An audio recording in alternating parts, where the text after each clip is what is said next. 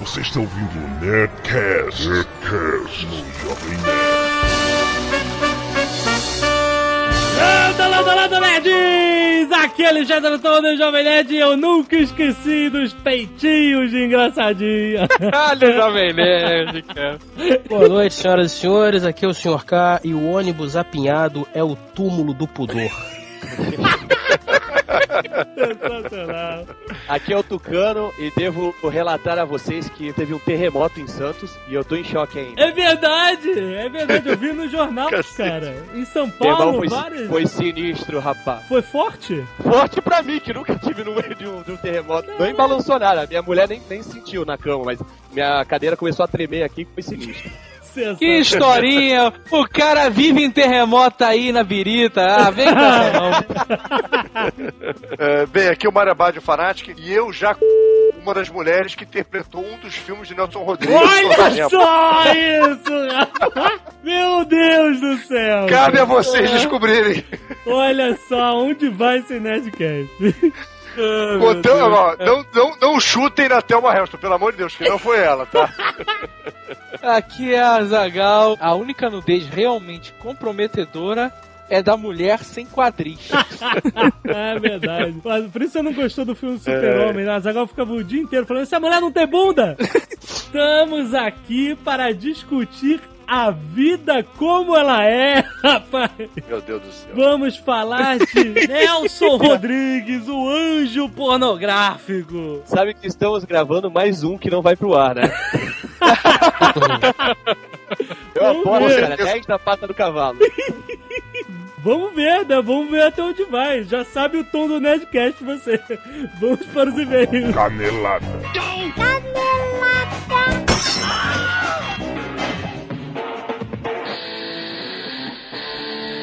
Muito bem, Zacal! Mais uma leitura de e-mails e caneladas. Isso aí. Antes da gente começar a ler os e-mails ou dar os recados da paróquia, Ah. eu quero dar um aviso. O quê? Se você é menor de 18 anos ou uma pessoa sensível, para agora.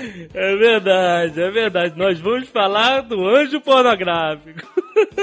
Para agora, porque o Marabade tá incontrolável. Cortamos o que deu pra cortar, mas ainda ficou muita coisa. Ele tá incontrolável depois da edição, imagina no bruto. Eu vomitei, depois que a gente terminou de gravar o programa, eu vomitei. É, excelente, muito bom.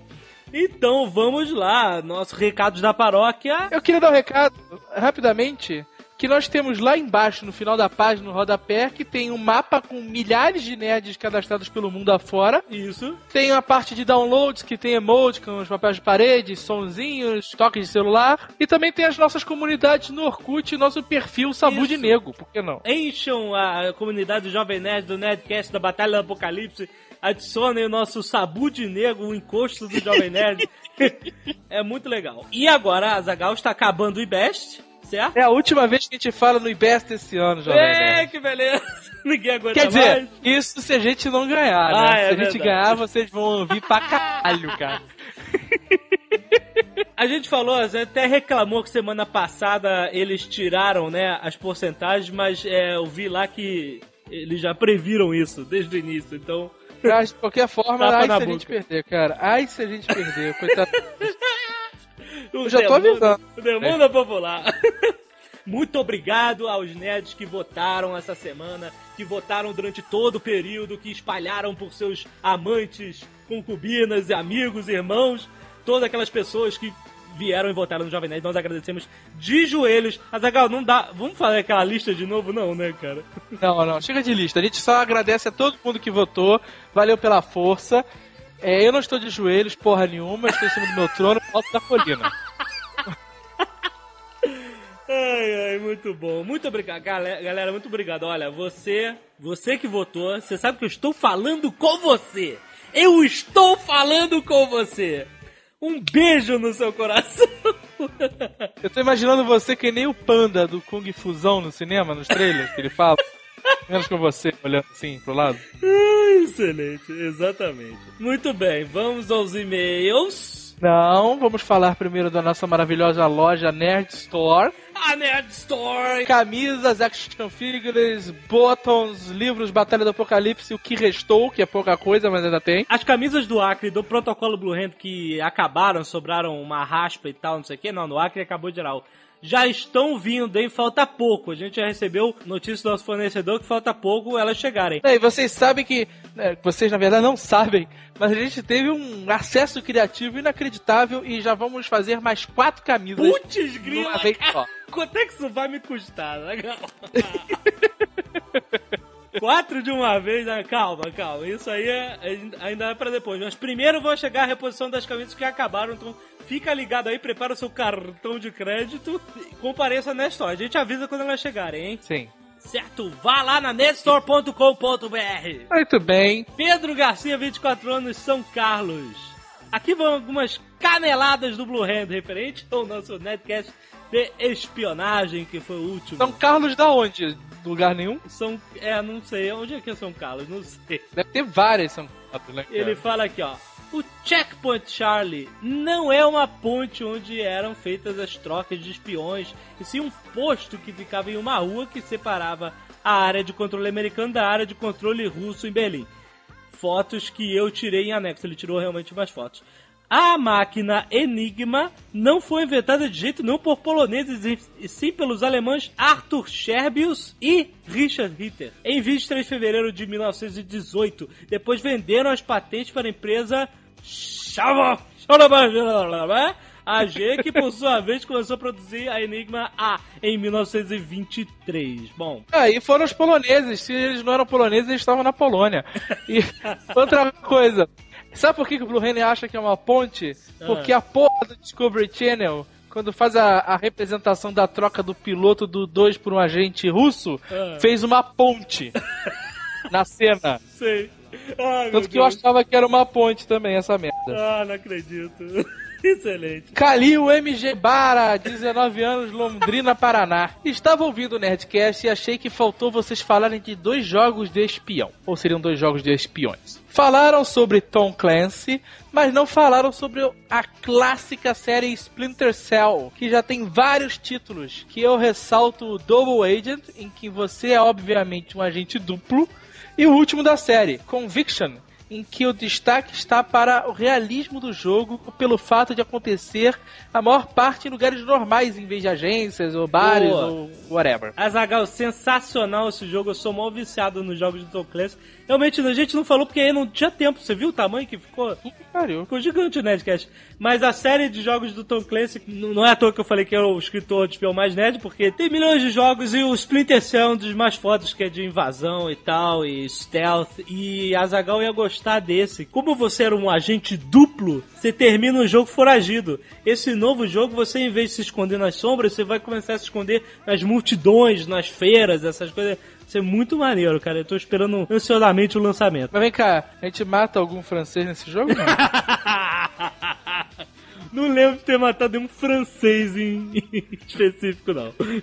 Ele termina dizendo que o jogo mais importante sobre espionagem que a gente esqueceu e não citou foi o famoso Carmen Sandiego. Olha só. Nada mais clássico que um jogo que usa o som da CPU, daqueles barulhinhos que o computador faz quando você segura as teclas por muito tempo. Pô, Carmen Sandiego era um clássico, mas eu não acho que é um jogo de espionagem, é um jogo de detetive, né? De investigação, você tem que descobrir. As pessoas confundem um pouco detetive com espião, são coisas completamente São distintas. diferentes. Mas Carmen Sandiego era realmente um clássico. Tinha até desenho animado. Micael São Paulo SCP. Gostaria de lembrá-los que vocês esqueceram de citar a trilogia Jason Bourne. Essa é uma história muito mais realista de espionagem do que muitos dos filmes que vocês citaram.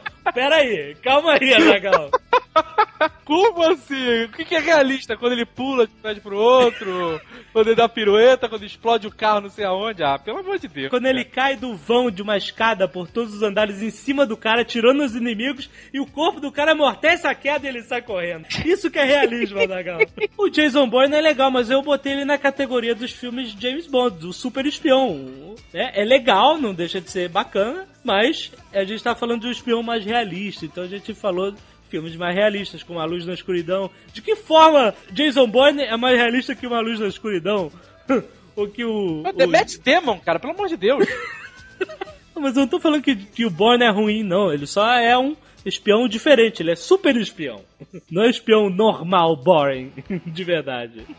E vocês fizeram o pecado de esquecer mencionar a NSA, a NSA, National Security Agency, que foi criada em 1952 pelos americanos e é a maior responsável em quebrar códigos inimigos ou criar códigos para o governo. Hoje em dia, dizem que ela tem um papel muito mais importante do que a CIA, além de um orçamento muito maior.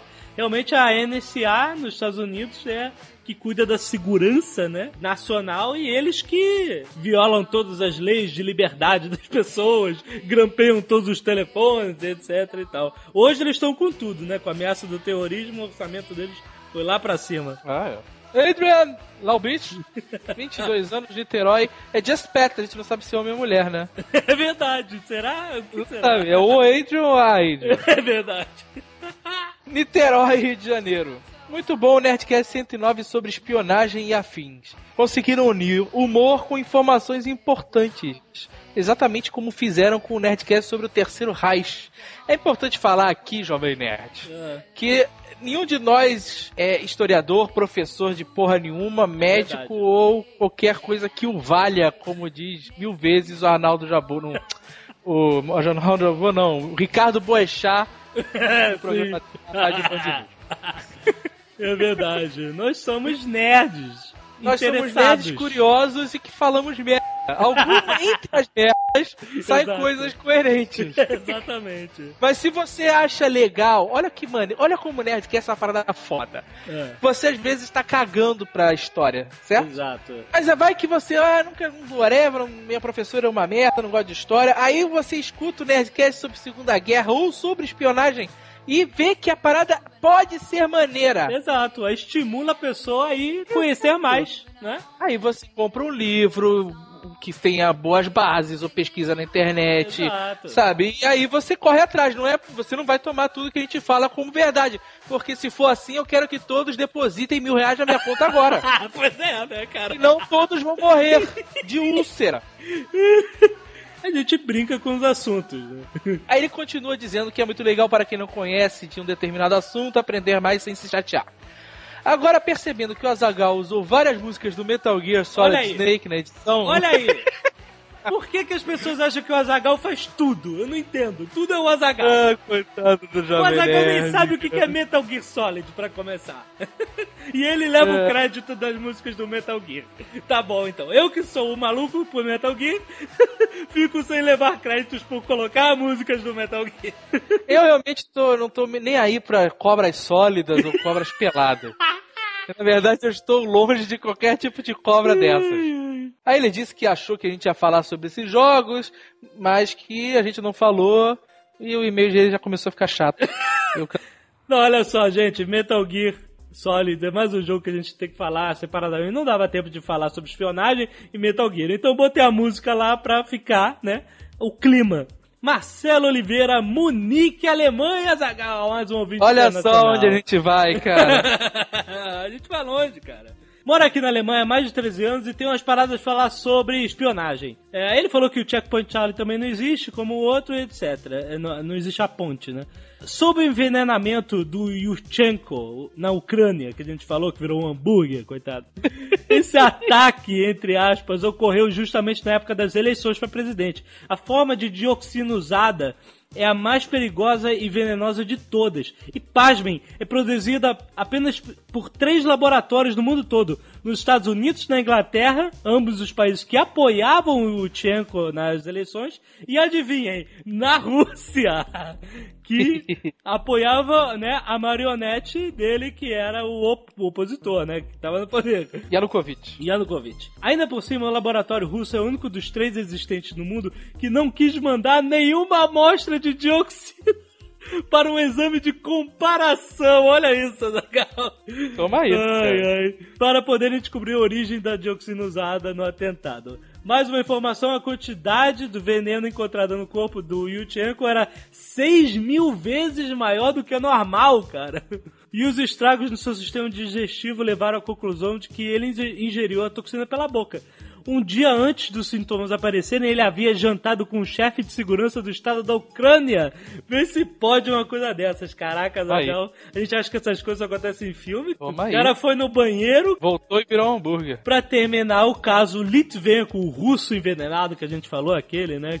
O cara foi envenenado com polônio colocado em um chá, muito provavelmente tomado em encontro com dois homens de negócio e detalhe, ex-agentes da KGB russos, né? A coisa começa assim: o provável assassino é o Lugovoy. Pois por todos os lugares onde esse cara passou, deixou rastros, embora mínimos, mas detectáveis, de polônio, que foi a substância que matou o cara. Aham. O FBI comparou uma amostra de polônio utilizado lá com a amostra que eles têm em laboratórios russos e puderam assim não só descobrir a origem do material, mas também a data em que ele foi produzido. O cara foi eliminado pela FSB, lá Flight Simulator Brasil, pois já estava incomodando há muito tempo. Ele já tinha sido preso na Rússia algumas vezes e estava até proibido de sair do país, mas ele fugiu clandestinamente para Inglaterra. E tarará, tarará, diziam que ele trabalhava pra M6 e ele tava, né, dando segredos lá da FSB, KGB, etc. Os caras decidiram terminar com essa palhaçada toda e envenenaram o cara. Muito sinistro. E ele termina aqui, PS, a minha esposa é russa, cara. Olha, Depois de ter escrito esse e-mail, fiquei pensando se não foi uma boa ideia ter casado com ela. Nossa, coitado. Se eu ficar algum tempo sem mandar comentários pra vocês, por favor, contactem o consulado brasileiro aqui em Munique e peçam ajuda. você sabe que eu e o Sr. K já fomos confundidos com russos, né, Jovem Nerd? Que é? Em que situação? Ah, nós estávamos em, em Nova York, junto com o amigo imaginário. É. Entramos numa loja que vendia material eletrônico e maletas de Samsonite de metal. É. E aí entramos conversando, falando português normalmente. E aí o cara chegou e, e falou, Are you Russian? Gente, que ridículo. oi? O quê? Sabe? Aí, não, não, Brasil, Brazilian. Aí Ele, ah, brasileiros. Começou a falar em português. O cara falou russo e português. Ai, Muito ai. bizarro. Essa história deve ter sido engraçada no dia, realmente, né? Não é pra ser engraçado, cara, é um fato. Eu posso passar por vários povos. Ah, tá bom, então. Olha só, cara, esquecemos de falar, o Terêncio ganhou a camisa. A puta bottom. camisa. A camisa e os botões a gente quase esquece. Parabéns, Terêncio. Terêncio. Você É, é o grande Terêncio. vencedor, Terêncio. Seu nome é muito maneiro. Parabéns pro Terêncio, ganhou camisa, Jovem Nerd, os botões.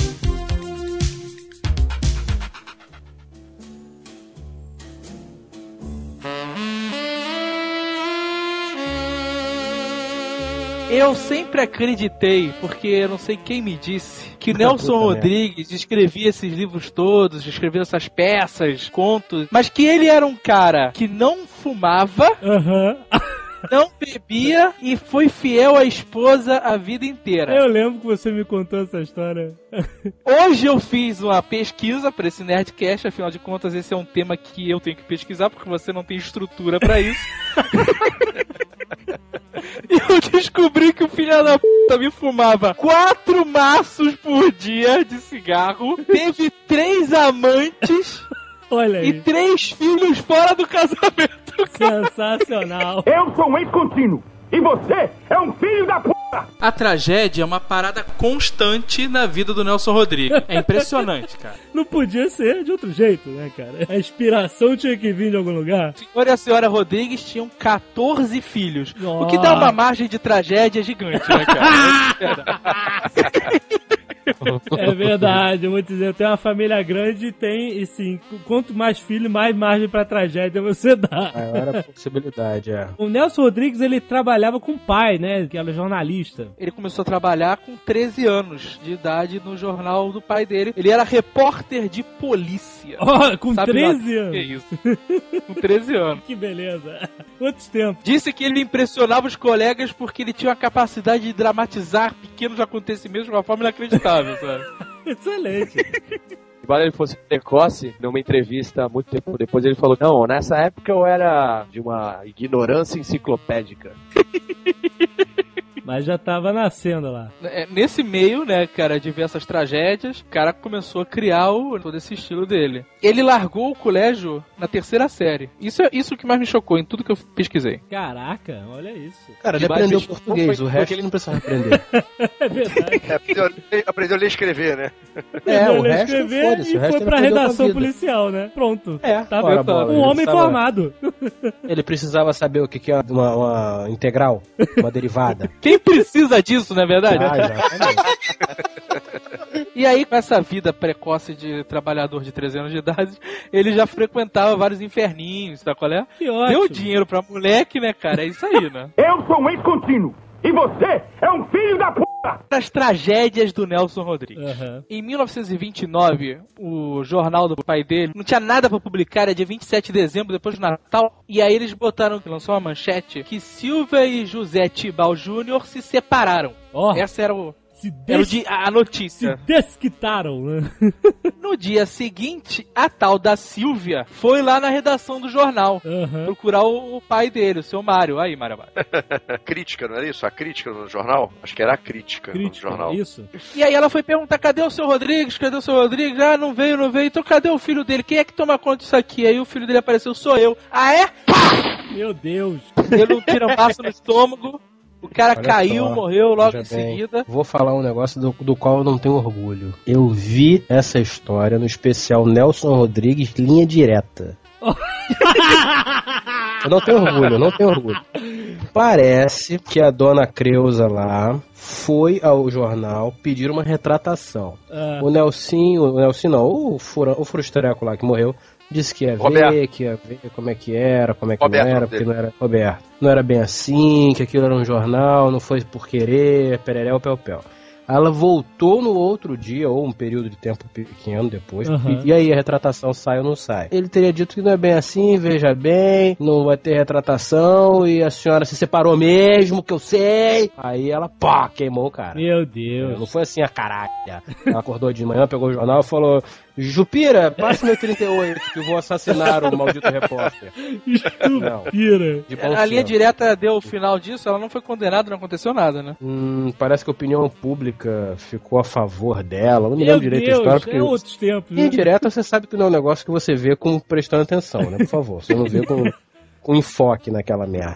Dois meses depois, o pai, o seu Mário Rodrigues, teve um piripaque, Meu deu Deus. uma trombose e morreu. Foi pra vala junto com o filho. Caraca, toma aí. E aí, um irmão do Nelson, que tinha 14 anos, falou: Me dá uma arma que eu vou matar essa mulher. Olha isso. Isso, cara. E aí ficava o mini Charles Bronson circulando pela Tijuca, sei lá onde, procurando a tal da Silvia. Meu Deus, cara. Depois ele, ele virou cantor e fez aquela música, Ô Silvia! Pera aí, aí já é invenção, né? É lógico, né? Fica engraçado, porra? vai ficar engraçado. Vai Invenção, discutindo as piadas agora. Não tá. Vai chegar assim pra mãe, ih, mãe, aquela letra é por causa disso. Aí vai falar, onde você aprendeu isso, meu filho? No Nerdcast, entendeu? É pouco, né? Que nem aquela história lá do Azagal sobre São Paulo. Não bota lenha nessa fogueira, pelo amor de Deus. Nelson Rodrigues dizia o seguinte, olha, a companhia de um A pior paulista é a pior forma de solidão. Exatamente. Não, não, não, não começa, não. Não começa com essa porra, cara. Tem uma, Ah, outra tem- tragédia na vida dele. Ah. Foi torcer pro Fluminense, né? Opa! Aí não, aí não, aí não. Não vamos começar agora a falar de futebol aqui, pelo amor de Deus. Só falta falar mal de religião. Vamos falar de religião agora, vamos falar de religião, vamos. Eu sou um ex-contínuo. E você é um filho da p. O cara teve grande. tuberculose. Meu Deus. E o cara teve tuberculose não foi com 40, não, foi com 21 anos, cara. Meu Deus. E aí, grande como ninguém merda, sabia o que era, ele ficava, o que, que esse garoto tem? Tá cuspindo sangue, não sei o que, que é, mordeu a gengiva. O cara, não sei por que, cara, ele arrancou todos os dentes da boca pra tentar acabar com a febre. Deu loucura na cabeça do cara. Isso, cara. De maluco, né? Que Nelson isso, Com uns Rodrigues, 21 anos ele era goiabinha, sabe qual é? E, só- e usava já perereca. Meu Deus do céu, cara. Quer dizer, um autêntico comedor de merda, né? Desde criança. Nessa época ele passou um tempo no sanatório, não passou um tempo no sanatório nessa época? Passou Pois um essa ano inteiro, um ano e dois meses. Passou pouco. Passou pouco. É isso que dá, criança. Vocês não saem da escola. Você larga a escola no terceiro ano, você fica acreditando em crendices. Tá cuspindo sangue, tá com dorzinha no peito, tá com febrinha. Arranca os dentes que melhora. É isso que dá. Se tivesse ficado na escola, tinha estudado biologia. Ou Ia, então- ia no médico, ia tomar antibiótico, anti-inflamatório, paracetamol. Não tomou, ficou banguela. O russo começou assim também. Eu sou um ex-contínuo. E você é um filho da puta! Depois disso, o cara casou com a dona Elsa, que era uma colega dele de redação. Seis meses de- depois, ele acordou e falou assim: Elsa, tô cego! o cara teve uma sequela inacreditável da tuberculose e parou de enxergar, cara. Deus, olha aí o medo dele. Tomou remédio pra cacete e, vo- e voltou a enxergar, mas ficou cegueta, sabe? Perdeu 30% da visão dos olhos. Caraca. Que bom que era na visão dos olhos. olhos, né, brother? Pois é, imagina, se fosse da visão da visão. Aí depois disso, o cara teve uma úlcera no duodeno, não faço ideia do que seja isso. Eu também não, não estudei biologia o suficiente pra isso. Eu sou um ex-contínuo. E você é um filho da puta! O cara teve amante, a mulher descobriu, fez barraco, o cara voltou pra casa e depois ele cansou e largou a mulher pra viver com essa amante que teve a filha que nasceu com problemas. Ah, sim. Depois dessa, pra dar aquela caprichada, o filho dele, o Leocinho, era o um dos principais ativistas terroristas, como, entenda como você quiser, que era procurado no Brasil pelo regime militar. Ó. Prancha, que era o codinome dele, Meu Deus. capturado e ficou preso e foi torturado anos, sabe, a fio. Coitado, meu Deus. Olha aí. Ele não viu o filho sair da prisão. Ele morreu Tá antes do filho sair da cadeia. Deus, cara. Que tragédia. A vida do cara, só a vida dele já é o suficiente pra dar um livro, sabe? Biografia de Nelson Rodrigues. Nelson Rodrigues nasceu, dia 1. Pronto, se você seguir dia a dia, a vida do cara já é uma depressão fodida. Não teve um negócio que se diga assim, não, mas aí Nelson Rodrigues vinha andando pela rua, pô, ficou um milionário. Ele fez, ele fez um bolão na loteria esportiva com o irmão dele, com os caras do, do jornal. Ele morreu dois dias depois saiu o resultado e ele ganhou, cara. Tá vendo?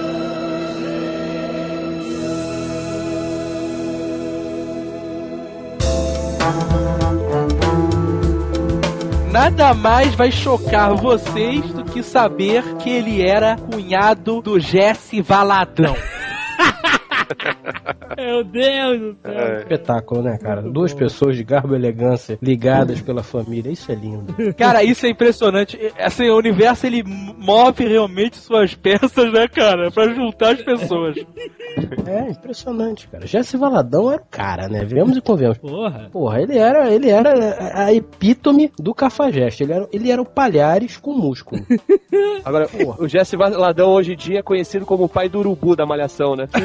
Porque triste, triste fim, cara. Triste fim. Triste fim, né? Que bosta de ver, coitado. Eu sei que tá todo mundo querendo falar dos filmes e aquela coisa toda, mas tem uma parada que é importante ser dita para nós não passarmos por imbecis. Ah, O Nelson Rodrigues, durante muito tempo, escreveu, e foi por onde ele começou a escrever esses contos, sobre um pseudônimo de Susana Flagg. E esses contos que foram publicados e que eram um sucesso do cacete, hoje em dia estão no livro Meu Destino é Pecar. olha. Durante Isso. anos e anos, ninguém sabia que o nosso amigo era a Susana Flagg. Isso porque o, o dono do jornal, o Fred Chateaubriand, vocês conhecem algum Chateaubriand? Porra!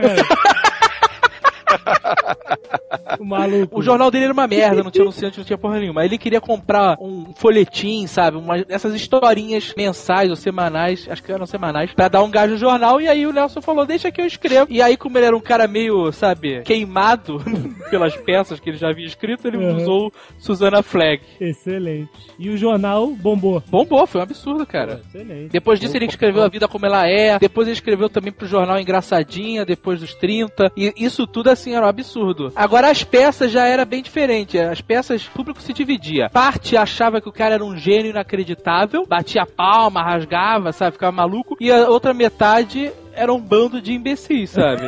Ah, não, cara. O teletarão Não, não, não é assim, não, não é assim. Ele era polêmico, né? Ele- o Nelson sempre foi um, um autor polêmico. Então, tinha boa parte que não gostava. Ninguém até gosta de fazer uma associação a ele ao Tennessee Williams. As pessoas chamam o Nelson Rodrigues do, do Tennessee Williams brasileiro, que também foi um cara que foi um dramaturgo, escreveu várias peças nos Estados Unidos, que também foram polêmicas, que mexiam com histórias sobre adultério, homossexualismo, entendeu? E coisas desse gênero que foram suavizadas depois também. O mesmo, mesmo caso do Nelson Rodrigues, as peças do Tennessee Williams foram levadas para o cinema, interpretadas inclusive por Marlon Brando, James Dean, essa galera toda. Então, foram Paul Newman foi suavizado. Tem um filme que o personagem Paul Newman tem uma atração homossexual por um amigo. Obviamente que Hollywood nunca ia deixar isso acontecer nos anos 50, não é possível com o Paul Newman. Então, Neguinho suavizava. Aham. Porque as pessoas vão, vão se lembrar de vários clássicos do Tennessee Williams, como City Car Name Desire, Um Bom Chamado Desejo, do Marlon Brando. Tem o, o A Noite da Iguana, com o Marlon Brando também. Tem A Gata em Teto de Zinco Quente, com Paul Newman. Filmes famosíssimos dos anos 50. Aí você fala, mas esses filmes não eram tão polêmicos. Não, não eram porque eram suavizados no cinema de Hollywood. Entendi. A verdade é a seguinte, por mais suavizado que tenha sido, eu duvido que esse autor tenha tido a capacidade de escrever tamanha escrotidão e perversão que Nelson Rodrigues escreveu. Isso que o Fred tá falando tem muita propriedade, pois é o que os intelectuais hoje em dia discutem aqui no Brasil. Se a obra do Nelson, inclusive, não é mais importante e, e mais agressiva, né? E, e mais, inclusive, contestadora que a obra do Tennessee Williams, entendeu? Mas a, a, a intelectualidade nos anos 60, 50, não. Preferiu falar mal a beça do Nelson e botar o Tennessee Williams lá em cima. E hoje em dia os intelectuais brasileiros, né? Como tudo na vida, depois os caras morrem, a coisa toda, né? Eu sou um ex-contínuo. E você é um filho da puta!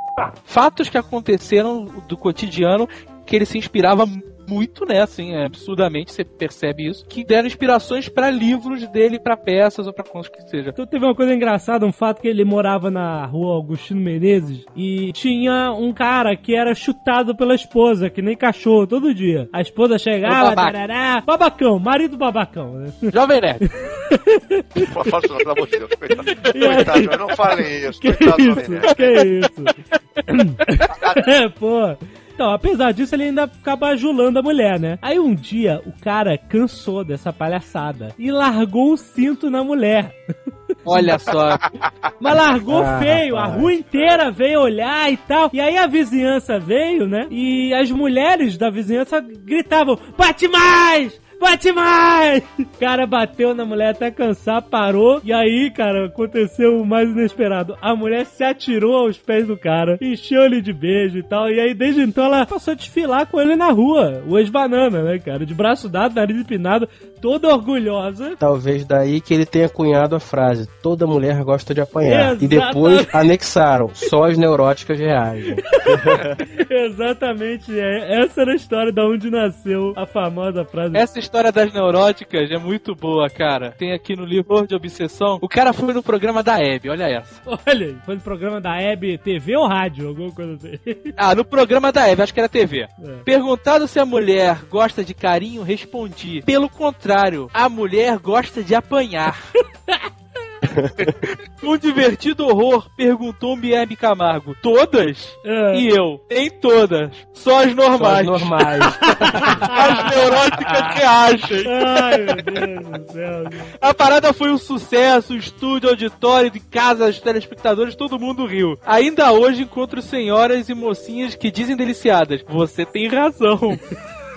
claro que... claro que não houve unanimidade. Recebi cartas de ouvintes indignadas. Eram as neuróticas. As normais acharam uma graça infinita. Eu sou um ex-contínuo. E você é um filho da puta! Hoje em dia você é cerceado pela lei. A lei não te permite. Falei, cara, Animal. A delegacia, a delegacia de mulheres. Tá dia, doido? Vai em cana legal, Tá cara. doido. Isso Naquela você fala podia, porque ele sabe. naquela época você podia sentar-lhe a porrada em sua senhora em praça pública. Se a opinião pública fosse que era de merecimento da senhora, tudo bem. Tudo Que bem, pagava até porque cerveja você no bar, porra. Não, então. É, você virava, você virava um homão, cara. Tem aqui uma Era um frase. herói. A sua honra, a sua moral, a sua virtude, sei lá, é o conjunto de palavrões aos quais são atribuídos o seu nome do boteco da esquina. Ou seja, se você fosse um cara correto, beleza, meu amor, vem cá, como todos nós somos, naquela época seríamos uns bananas.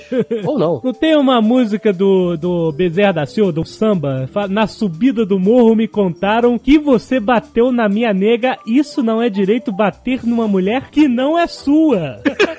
Detalhe para isso. Azagal, Azagal, no final desse bloco, vamos botar o alarme de sarcasmo pras mulheres? Ah, tem que ser, né, cara? Atenção, mulheres, alarme de sarcasmo. Olha só. Tá esclarecido agora? Ou vai escrever Ah, e-mail pois é, também? pelo amor de As Deus. neuróticas. As As neuróticas vão escrever agora.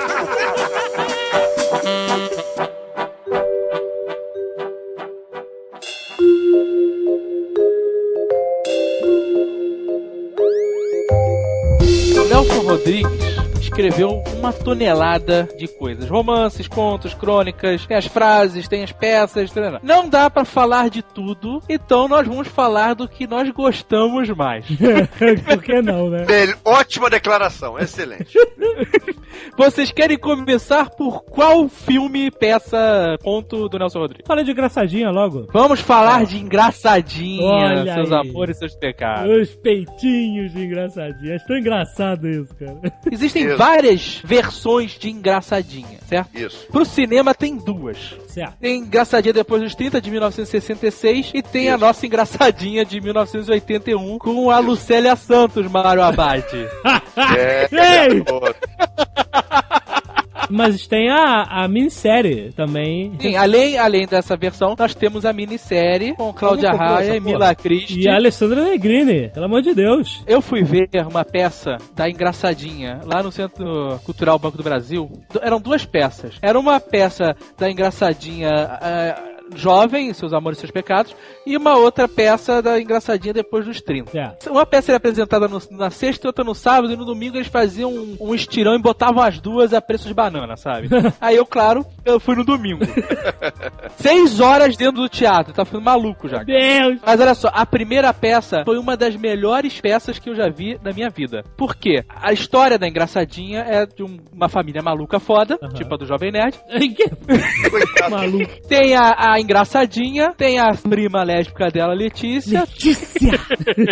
Calada Letícia! E tem todos esses problemas. A peça era muito boa porque o cenário ele era modular e ele se movimentava. Os atores movimentavam o cenário para criar outros ambientes. Então eles giravam uma peça, encaixavam na outra, virava a rua. Desmontava tudo, girava, era tudo com rodinhas e tal. Virava a sala, virava. Era muito foda essa, Isso. essa movimentação. Isso aí, isso aí. E além disso, tinha uma parada que era absurda, que tinham duas atrizes representando a engraçadinha Aham. e Isso. duas atrizes representando a Letícia, sendo que uma fazia a pessoa física e a outra a consciência do personagem. Olha aí, é muito bom. Só que elas invertiam os papéis sem avisar.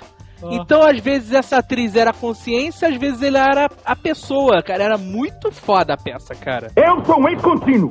E você é um filho da puta! Vamos nos concentrar mais no, na série da Globo, que teve Alessandra Negrini sendo apresentada, que foi Foi a espetacular. estreia dela na televisão, né? Veio com tudo. E Cláudia Raia também, antes ficava com esse papel também de mãezinha, né? Porque Cláudia Raia já foi uma potranca daquelas boas, né? Que é Além da Cláudia Raia e da Alessandra Negrini, tem a Buba, né? Que eu nunca sei o nome daquela mulher. A bu- Maria Luísa Mendonça. Isso aí. Maria Luísa Mendonça. ela é. Olha, ela na televisão ela é meio esquisita. Ela, pessoalmente, você sabe que ela é mó gostosa, cara? Olha aí, cara. Essa engraçadinha, ela tá sinistra, cara. Dá Pô. medo dela. Pô, muito bom. Ela tá. Ela faz a prima que é apaixonada pela engraçadinha. Exato. A engraçadinha era da Fusarca. Tinha também a Mila Christie, que é a filha da engraçadona, né? Quando a engraçadinha vira Cláudia Raia. Aham. Que ficou toda musculosa também, mandou a malhar e tá com corpo de marombeira, mas gostosa também. O Maravadi, quanto mais velho, ele tá ficando cada vez tá ficando mais maluco, cara. Né, cara? Daqui É a cinco explicar- anos ele vai estar louco, cara. Vai! É que a gente vai ficando, vai ficando mais velho, cara. é Obrigado a tomar Viagra nessas porra, a gente vai ficando louco, Que cara. isso? Você vai ficando mais velho, o tempo de vida que te resta é muito pouco, então tu já entrou no me qual é? Exatamente. Vou falar o que eu tô pensando, me processa, até lá já morri, vamos caralho. Com a frase do Nelson Rodrigues famosa, tarado é toda pessoa normal pega em flagrante, né? Exatamente. Eu sou um ex-contínuo. E você é um filho da puta! Do seriado Engraçadinha, um dos melhores personagens é o personagem do Paulo Betti. Muito bom, cara. Paulo Betti é um que monstro, fica, né? cara? os peitinhos da engraçadinha. Peitinho de engraçadinho. E é demais, cara. Ele, a engraçadinha fica velha, ele dá geladeira pra engraçadinha. E que a puta, é muito bom, cara. Ele era o cara que sempre queria pegar a engraçadinha, né? Mas Exato, era aquela exato. coisa platônica, era totalmente fora da ossada dele. Não tinha nenhuma chance. Mas aí tem aquela aquele drama todo quando ela era jovem que ela queria pegar o primo também, não era isso? Não, não é isso, cara. Não é Nelson. Rodrigues não é assim tão simples. É. Ela quer pegar o primo. Isso. Ela tem uma atração pelo primo e tal, eles querem dar uma catacada. Que é Aí- o corno da novela das oito. É. E aí, o pai fica sabendo disso e fica enfurecido. É. E aí, depois, pra fechar, descobre-se que ele Saco. não é primo de ninguém, que ele é irmão dela. Olha, puta, e agora? E o cara, o cara pega uma navalhona e corta o fora. Exatamente. Não, ele corta o saco fora. Ah, Ah, meu amigo, whatever. A ordem do fator não influencia no final, cara. Ele corta alguma coisa lá embaixo, né? Isso faz, isso dá um trauma foda na engraçadinha e ela fica completamente recatada. Vira, vira uma É. senhora. Vira uma senhorinha já, entendeu? Casa com cara boring Exato. e sua nas mãos. E ela vai ter um, Não sua nas mãos, não? e ela vai ter uma filha que é tão cachorra quanto ela foi quando era jovem. A do Que né, dá, querido? que dá pro 06, né? Dá pro 06, rapaz. Olha, veja você. Aspirante neto com a filha da engraçadinha, meu amigo. Olha só, cara, que vacilo. Mas pensando nisso, né, nisso tudo, né, cara? Hoje em dia é tão chato, né? Isso aí ainda passava na madruga, né? Que era de- tipo, sei lá, umas 11 horas da noite. Ah, depois do Noite, jornal, passava né? essa era depois do jornal? É. Agora, eu- o que eu fico estarrecido, meu irmão, era que passava a vida como ela é no É Fantástico. exatamente o que eu ia falar. Você consegue imaginar a pudica Gabriela Duarte com os pra peitinhos de fora, fora. 9 horas da noite? Olha meu peitinho, Horário olha. nobre, cara. Falando assim, olha o meu peitinho, olha. É bonitinho, quer pegar? Quer pegar? E eu louco no sofá da sala, me debatendo de um lado pro outro. Imagina aquela, aquela menina esperando pra ver o clipe do Guns N' Roses. Exato. É, O, o, pai querendo saber as notícias da semana. Uhum. A mãe querendo ver aquela matéria sobre o Mico Leão Dourado. E de repente, E de repente, sobe de repente, aquela pá! música. Nelson Rodrigues. Mas você sabe que isso, essa putaria é coisa do José Wilker, cara. A vida Porra, como pelo é. menos- Isso é coisa coisa boa, né? dele, meu irmão. Pelo menos uma coisa boa, porque ele é chato pra caralho como crítico de cinema. Ou o cara é crítico ou é inteligente, já dizia Nelson Rodrigues.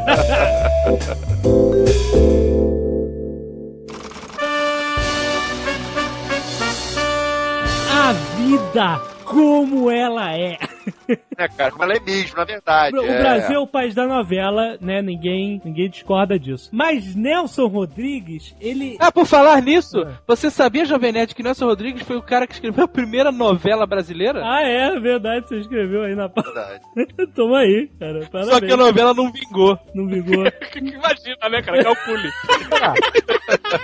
Será? O Nelson Rodrigues, ele é a pimenta, chile e tudo mais que você pode colocar pra ferver uma história. Por isso que eu acho que é, torna a coisa mais interessante no, no texto dele, é que ele faz essas tragédias domésticas como ninguém, né, cara? Só Shakespeare que sabe fazer essas tragédias românticas. Eu sou um ex-contínuo.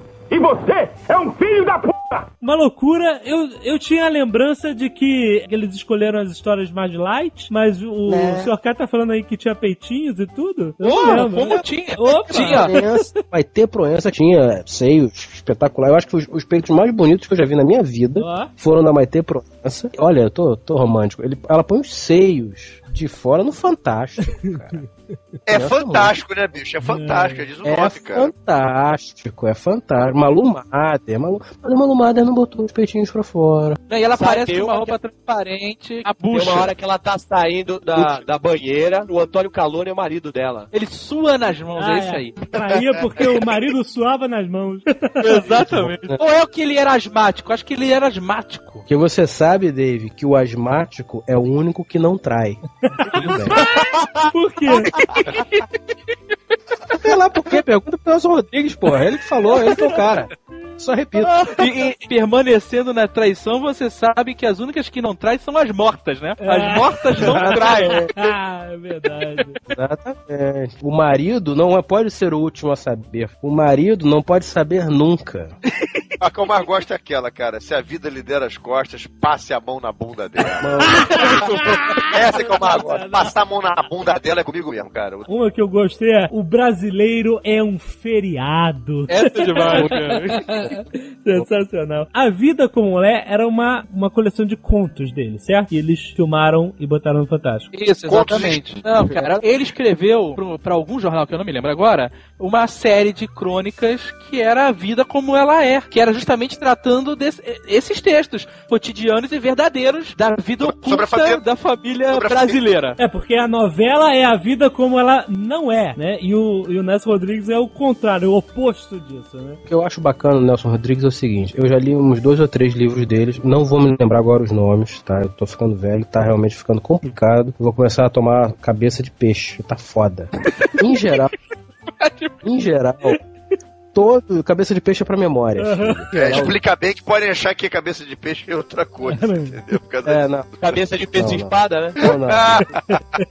Todo conto dele é no subúrbio, tá? Porque pra ele o subúrbio, a Zona Norte, é o último bastião de decência e moral.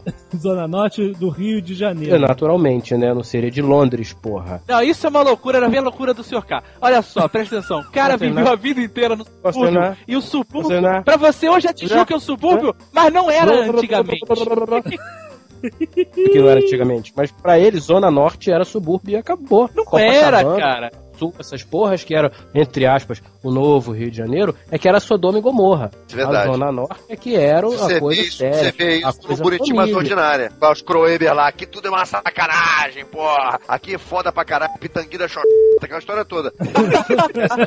tudo aquilo é na, na Zona Sul. E o Zé viu que não mora no subúrbio, com a Vera Fischer, subúrbio, coisa direitinho, tem que fazer aquela coisa certinha, isso aí. Zona Sul pra ele já era o inferno total. Ninguém é de ninguém. Passou de Santa Bárbara, a galera tem que começar a andar com a bunda encostada na parede, porque ninguém é de ninguém. Então, toda, toda, toda mítica do Nelson Rodrigues, pelo menos o que eu, o que eu pude ler dele, o que eu vi dele, gira em torno de subúrbio, adultério e incesto. Porque sempre tem um pai que tem uma filha temporã e o pai quer pegar a filha. Os três livros que eu li dele eram assim. Ai, que horror. Eram situações diferentes, eram histórias diferentes, locais diferentes, mas se você pegasse e lesse assim, abre a página 10, abre a página 30, abre a página 100 a 150, era a mesma história, entendeu? O pai querendo pegar. Que Tinha isso? muito marido traído também, né? Bastante Muito, marido traído. muito. Não, não. Mas era o. O cafajeste, o cafajeste. Então, esses marido É. traído, eu lembro bem de um que o cara era todo bonitão e tal, e a mulher traía ele só com cara feio, só com nego feio É. pra cacete. O cara não se conformava. Quando a mulher. Acontece alguma coisa lá que o cara é atropelado, fica todo deforme. Não quero o Marcos Palmeira, né? E aí a mulher Vai fica dizer que eu não apaixonada sou por bonito. ele depois que ele ficou feio, deformado do atropelamento. Coisas de Nelson Rodrigues. Essas coisas que eu falei do pai, da filha, não sei o que, tem uma frase dele que é isso. Na mulher, certas idades constituem, digamos assim, um afrodisíaco eficacíssimo. Aliás, eficacíssimo é bonito pra caralho. Por exemplo, 14 anos. ah, que isso. Tá aqui, cara. Isso não foi eu que falei, É não. É ele que falou. É verdade. 14 Ele anos. falou. Meu Deus, isso aí É é, verdade. Olha a polícia. Nelson Rodrigues. Não, isso não Cara, tá pode. aqui. Nelson Rodrigues, Flor de Obsessão, Companhia das Letras. O Dave que me deu. Não corte isso achando que ah, não posso botar isso no programa. Se alguém quiser processar alguém, processa o Nelson Rodrigues lá no céu, no inferno, entendeu? Pelo amor de Deus. Ah, mas é o personagem que diz isso, né? Não, Não, Nelson frases do Nelson Ai, Rodrigues. meu Deus, Nelson que horror. Rodrigues. É, Página- cara. ó, Página 83. 14 anos é uma criança, uma criança. Quem inventou aqui? Com 15 anos a mulher tava Eu casada, sei, cara. cara. mas é, mas é. Antigamente, quando você tinha que levar os bodes pro campo, e etc. Antigamente, quando o o Nelson Rodrigues morreu em 1980. Eu sei, 1980 eu eu sei. tava vendo o He-Man. É, pois Tomando é. ovo maltino. Criado a leite com pera, porra. Não é assim, não. Ele é de outra época. Eu sou um ex-contínuo. E você é um filho da p. Bonitinha, mas, Mas ordinária. ordinária. Olha só. Esse é o clássico da Lucélia Santos. É um, um espetáculo, né, cara? O Nossa do Jovem Nerd mostra que nunca viu esse filme na Não vida é, não, peraí, não é esse que ela fica num totem pelada? Cadelão. Cadelão que é bom. É um totem, é um toste. E não são índios, tá? Né? Só pra você ter uma ideia do, do tom do filme. Negões parrudo. Que isso? Com nervo. Que isso? Agora Cara, se o programa desse vazar um dia, acabou o Marabás, cara. Olha só, esse filme tem frases antológicas como o mineiro só é solidário no câncer. Pra tu ver, né, cara? Que loucura é É essa? daí que vem essa frase, é? Grosso. Outra, outra frase desse filme é outra frase que é uma situação é a mamãe está andando pra trás, cara. Quem não lembra disso? Não. Mas, a primeira coisa que tem, bicho. pra trás, porra. mamãe. A mulher sai mais virgem do que entrou. É um Isso. O Carlos Crueber. Abre a porta de vidro e solta aquela pérola. Ah, hoje ninguém é de ninguém, porra. Tinha dois núcleos dessa história que se encontravam. Tinha o núcleo da Vera Fischer, que tinha as irmãs, e a Vera Fischer se prostituía para as irmãs poderem casar virgens e tudo isso e tal. Essa é a história. Tá vendo? Eu acho que o Nelson Rodrigues ele tem uma folha, assim, escrito é, roteiros, entendeu? É roteiro 1, roteiro 2, roteiro 3, roteiro 4, roteiro 5. Aí, personagens, 1, 2, 3, 4, 5. Aí, com aquilo, ele pegava, jogava e fazia uma salada de frutas Exato. e fazia um filme, Exato. fazia uma peça. Todas têm, têm uma putaria absurda no meio. Claro. E a Lucélia Santos era a moça de família, mas que na verdade era uma tremenda vagabunda. Aham. Então ela conta pra todo mundo que ela foi currada e na verdade ela não foi, ela Pagou. deu mesmo. Ah, Ela tá. pagou pra ser currada, entendeu? Então, é a história, como sempre, mostra toda aquela podridão da Ah. sociedade brasileira. O nome do personagem do Carlos Crueber era Dr. Werneck, cara. Werneck, exatamente. Tem que ser, né? Werneck. Dr. Werneck. Era doutor, Dr. Werneck, entendeu? Inclusive, tem uma cena do Dr. Werneck que até hoje, só de lembrar, eu sinto asco. Ele nu, sendo lavado com uma mangueira da- daquelas de Isso. boca larga. José, E- José Wilker lavando o, o José Lugói aí, o Dr. Não, Werneck. José estava cara. Enquanto ele era lavado, ele oferecia uma propina, um suborno, uma facilidade qualquer ao José Wilker. E o José Pra ele Wilker não casar com a. Lucélia Santos. É, é, Isso, porque- isso mesmo, isso. porque é pra mulher não ficar manchada. Isso. Exatamente. Nossa, que beleza. Agora, detalhe, sabe que esse filme ele chamava Bonitinha Mais Ordinária ou Otto Lara Rezende, lembra disso? Que o nome que era. Que e até agora eu não entendi qual era a porra dessa. Por que era Bonitinha Mais Ordinária ou Otto Lara Rezende, cara? Porque o Nelson Rodrigues era um tremendo filho da p... E ele gostava de sacanear os amigos dele. Ele era amigo do Atalara Rezende e resolveu botar o nome do cara no título. Que isso?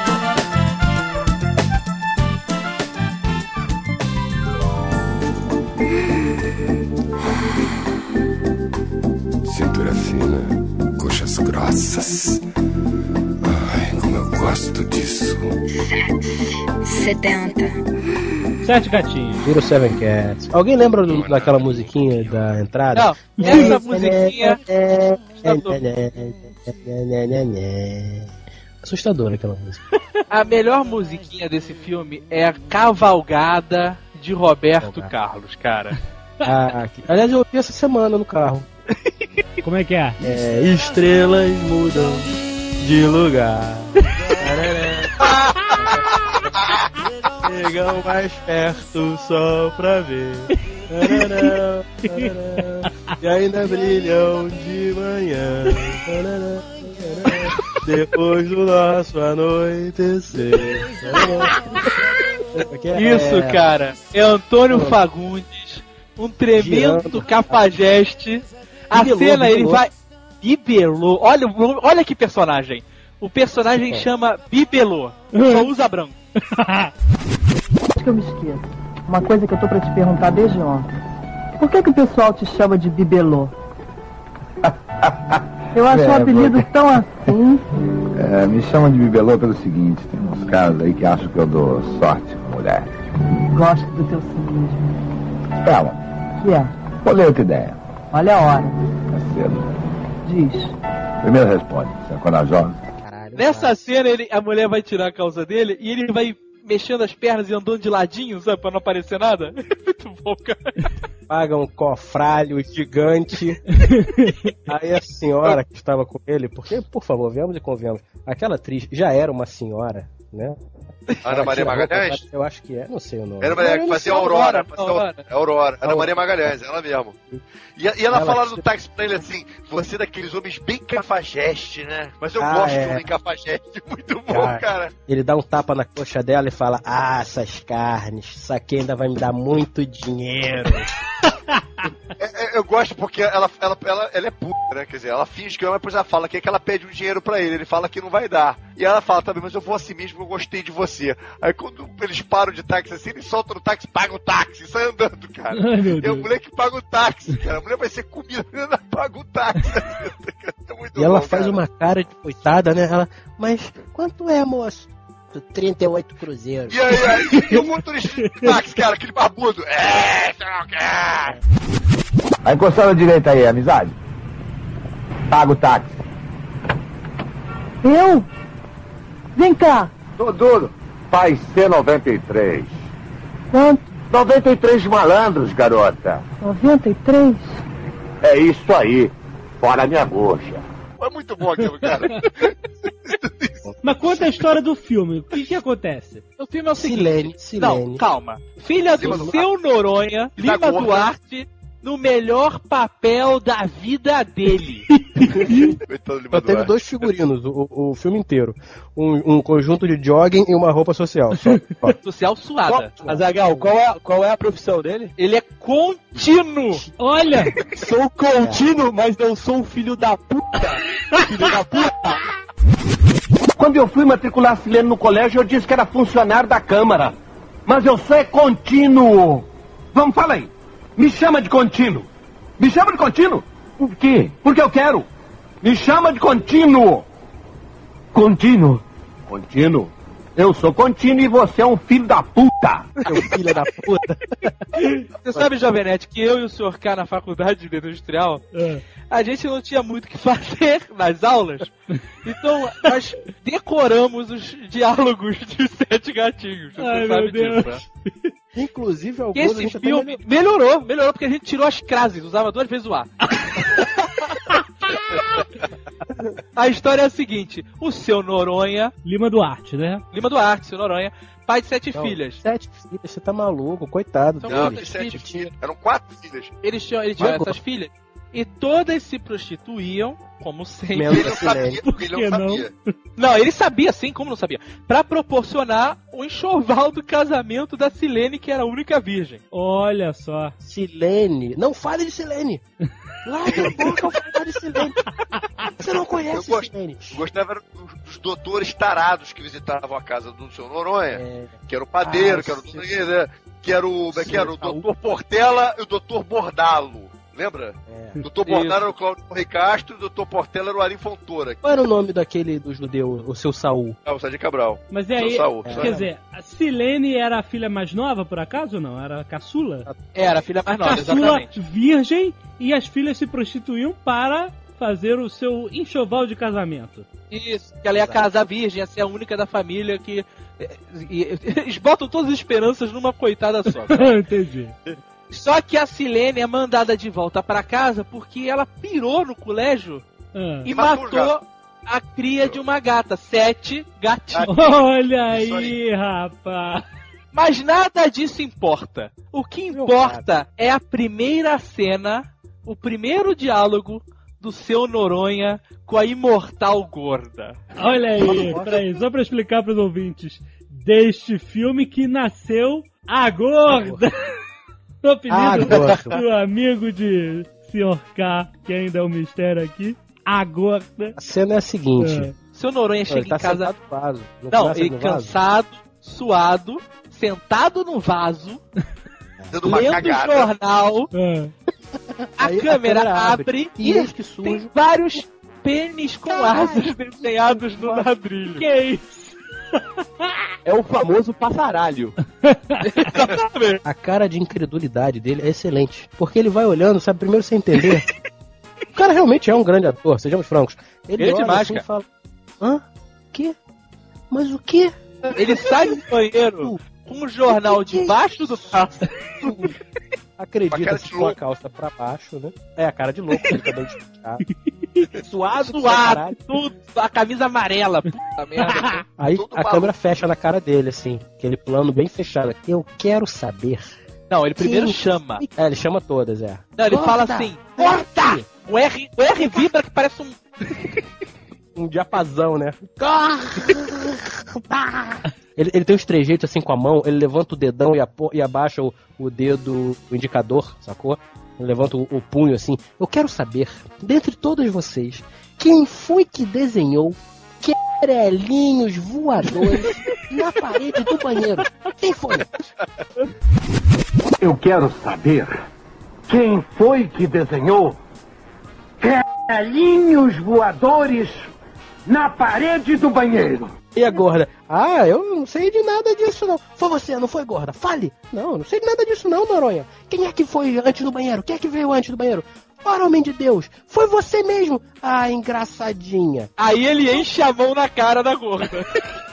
Gorda é a esposa dele. É. Isso. Ah, É até uma Heston, que é sempre faz papel de dona de bordel nas novelas da Globo. Isso. Aí ele putaço fala assim, cara. Chego em casa com minha boa cólica, ao banheiro e lá encontro a parede toda rabiscada com quelinhos Muito Dá pra ficar sério e levar a sério uma cena dessa, eu caí as gargalhadas, cara. Rir. cara. Aí ela fala, onde? Aí ele, no banheiro, na minha casa. É muito bom, cara. Continua aquela discussão, a Regina Casé tá de calcinha e sutiã na sala. Isso são minhas filhas. ai, meu Deus. E aí, cara, ele se arrepende, chama as, as meninas e fala assim: Minhas filhas, por favor, venham cá. Arlete, venha cá, Arlete. Ah, papai, vai merda. Não, venha cá. Aurora, venha cá. Gorda, gorda. Minhas filhas, veja bem. Eu acho que quem bate no rosto de uma mulher ofende a Deus. Ah, Deus. Ah, ah Deus, sacou? Todo. Eu peço, eu peço. Gorda, você me perdoa? Bate depois pede desculpa. Aí ele levanta os braços assim, naquele tom, sabe, de caguei. Levanta os braços assim e fala: Vocês estão vendo? É isso. Não se pode agradar a uma mulher. Eu amo. Ai, caralho. Bom, cara, ele é muito escroto. E o que eu acho bacana é o seguinte: aqui tem a geladeira no meio da sala. E em cima da geladeira tem um pinguim. Ó, claro. É, exatamente. A geladeira é o móvel, cara. E a história do homem que chora por um olho só, cara. Ontem eu estive com o meu conselheiro espiritual, ou qualquer outra merda nesse sentido, doutor Fulano de Tal. E ele me mostrou naquele espelho aquela imagem que ia e vinha, a imagem de um homem que quer acabar com a nossa família. Ele quer tomar as nossas virgens. E este homem chorava por um olho só. Aí ele tira uma adaga de prata. Eu vou cravar esta adaga no peito do desgraçado. Cara, é de uma escrotidão. É, é um troço tão mambembe que é bom. É, cara. E aí, cara, tem as outras cenas fantásticas, né? Que a, a Biscate lá, uma das filhas Biscate vai fazer um programa com um deputado. Ah, Que é o Maurício do Vale, o congressman, né? É, que desbaratinado é o delegado do Rock Santeiro, que se fingia de lobisomem. Ah, e fez muito trapalhões esse cara. Esse cara é fantástico. Vilão profissional dos Trapalhões. E aí tá ele, a Regina Casé, a Regina Casé correndo de calcinha em volta da piscina, ele correndo atrás, ele falando. Vou te comer! Vou te comer, pô! Vou te comer! E ela no fundo. Não vou comer não, seu babacão! Você vai tomar no cu! Não vou comer ninguém não! Vou te comer! Eu vou te comer! Eu vou te mostrar que eu vou te comer. Vamos ver! Vou te comer. Agora! Vem cá! Babaca! Babaca é você? Não vai me comer não, seu babacão! Sou babacão, mas sou bom de cama! Por isso eu vou te comer, gostoso! Moçal! Você é você? Deputado! Sou deputado, filho daí? Seu nojento, comigo não! Tenho imunidade! Caguei com as suas imunidades, não vai me comer! Aí ele tenho- consegue eu se tenho segurar. nojo de homem. Eu tenho nojo. Aí ela pula, ela pula na piscina. E cara, essa é a cena de maior angústia do filme. Porque ele pula atrás e ele passa a um dedo da quina da piscina, Meu cara. Deus. Ia explodir a cabeça do cara. Caraca, que horror. A piscina, era, a piscina era meio em L, não era? Isso, cara, mas é, é- é- cara, é uma tensão inacreditável essa cena, cara. E é real, né? Porque é um cara. Aí, é real, ele termina a cena com a calcinha dela na cabeça gritando. Ele entra na piscina e ela tenta sair. No que ela sai, ele segura a calcinha e pra fugir, ela sai, tira a calcinha, né? E ele começa a comer Aham. a calcinha. Que pariu, cara. Acaba ele com a calcinha na cabeça, tá ligado? O melhor é o seguinte, a Regina Casé sai da piscina e parece que ela continua de calcinha, só que ela tá pelada. Eu sou um ex-contínuo! E você é um filho da puta! Eu vou te falar uma coisa, esse filme foi dirigido pelo grande Neville de Almeida, né? Que foi o cara que Aliás, fez o eu- Babilônia, que fez o Rio Babilônia e também a versão que eu tava te falando pra vocês do Matou a Família Voo ao Cinema, com a Cláudia Raia, com o Cavalo, com a Xane Frota. Quer dizer, o Neville de Almeida gostava de uma sacanagem, né, cara? Mas eu quero fazer um pedido aqui a vocês. Vocês que são pessoas influentes nesse meio artístico, tá? É, vocês que são pessoas que têm contatos, que são bem relacionadas. Eu quero fazer um pedido a vocês, por favor, a quem estiver ouvindo o Nerdcast, por favor, vamos agilizar o box Neville de Almeida. É. O cinema nacional precisa do box Neville de Almeida. Me sai Rio a coleção Foda. completa de Arnaldo Jabor. Por que não sai Neville de Almeida? Rio Babilônia. Uou. Aliás, eu tenho essa música. Eu tenho essa música, esse clássico. Uhul. O Nelson Piquet comendo aquela, aquela senhora na piscina. Denis Dumont, acho que é Denis Dumont. é Denis Dumont. Eu sou um ex-contínuo! E você é um filho da puta! E aí, como é que termina a história? A, a virgem não era virgem? Chama um médico, fora, né, vai lá, vai na casa vai e aí ele vê que a Silene não é mais virgem. Virgem. Ó. E aí as filhas ficam revoltadíssimas. Ah, agora quero a minha parte de volta também. Não vai ter mais isso. Ah, não sei o que. Fica por causa. E ela matou os tais gatinhos porque ela estava grávida, sacou? Hã? Pegou? Não. Ela matou a Pegou. ninhada porque ela estava grávida e ela não queria ter um filho e matou os gatinhos. Pariu, né, cara? Vai fazer essa E no final, conexão elas aí. matam, no final, as filhas com a mulher matam o Noronha e fazem, resolve, resolvem transformar a casa num grande As puteiro. filhas matam o Não, pai? mas Isso é antes. Isso é antes. Matam porque o Noronha chora de um olho só. O No- Mas isso é antes, gente. O Noronha, tomado pela loucura, fala: Como assim? Silene não é mais virgem? Não é mais virgem? Aí tá o, o, o médico lá, que foi lá fazer o toque e viu que ela não era mais virgem. Aí ele fala: Não é mais virgem? Então já sei. Vou fazer o seguinte: Eu vou transformar isso aqui num bordel. Um bordel com minhas filhas. E a gorda? Que aí ele aparece, né? Aí- O cara, mas que é isso, Noronha? Noronha, homem, com postura. Você está maluco? São suas filhas. Ah, você pode pegar esse seu papelzinho de médico santinho pras outras. Mas eu sei, eu sei como você olha pra minha filha. Eu sei, você pensa que eu não vejo? Mas eu sei. Você olha Silene. Com 14 anos, mas já é uma menina, quase não tem quadris, quase não tem seios, mas você olha. Aí o cara fica meio maluco, né? Aí fica, mas Silene, Silene tem a idade da minha filha. Ah, então, tá vendo? Tá vendo? Pois é, pois é, então vai lá. Pegue Silene, pegue, pegue ela. Aí ele vai, né? Ele fala, vai, ele vai mesmo, ele vai mesmo, cara. Isso é legal. Ele vai mesmo. ele vai lá e cha, chapulepa a Silene. Quando ele vai começar a chapulepar, ele não consegue. Ele fala: Não, não, não, Noronha, vocês são loucas, saiam daqui, vocês não têm alma, vocês não têm alma a perder, saiam daqui. Aí nisso entra o seu Saul. Eu quero. Isso. Ah, ninguém quer comer então a Silene, não sei o quê. Aí entra o seu Saul. Saul quer. Saul quer.